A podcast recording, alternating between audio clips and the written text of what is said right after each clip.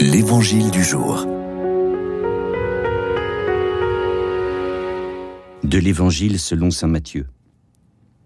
En ce temps-là, Jésus prit la parole et dit, Venez à moi, vous tous qui peinez sous le poids du fardeau, et moi je vous procurerai le repos.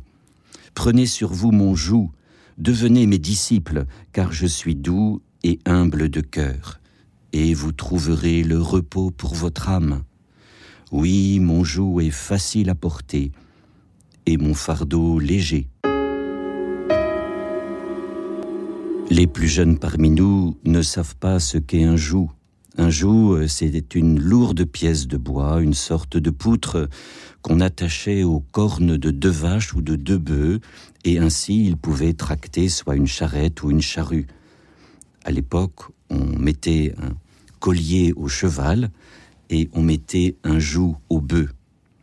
Et ce qu'on ne sait moins, c'est que pour dresser ces bœufs à tirer les charrettes, on mettait toujours euh, un bœuf expérimenté et à côté de lui un bœuf plus jeune pour qu'il soit à son école et pour qu'il puisse bien tracter euh, la charrette ou la charrue.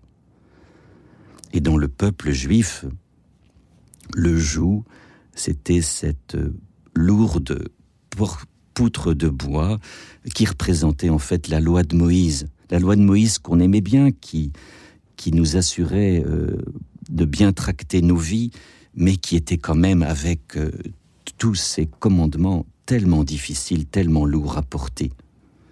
Et voici que Jésus aujourd'hui garde cette métaphore.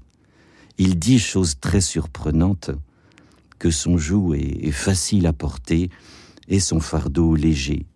Comment ça se fait? Vous qui ployez sous le pesant fardeau de vos vies, prenez ma lourde poutre et vous aurez la vie. Prenez sur vous mon joug, c'est-à-dire mettez-vous à mes côtés. Pourquoi est-il si facile à porter? Car désormais nous serons deux pour conduire ta vie. Et mettez-vous à mon école. Qu'est-ce que cela veut dire? Eh bien, c'est que je suis expérimenté et tu seras à mes côtés et tu apprendras à conduire ta vie. Je serai d'un côté et tu seras de l'autre. Et en fait, cette poutre chez Matthieu, c'est bien sûr la croix de Jésus, cette lourde poutre qu'il a pris sur lui pour que nous ayons enfin la voie dégagée vers son Père et il nous assure porter le joug avec lui sera un repos. Avez-vous, chers frères et sœurs, goûté le repos sous le joug du Christ, sous sa croix? Cela paraît tellement paradoxal, mais il n'est pas trop tard pour la goûter. En tout cas, si vous ne l'avez pas fait, il est encore grand temps de le demander.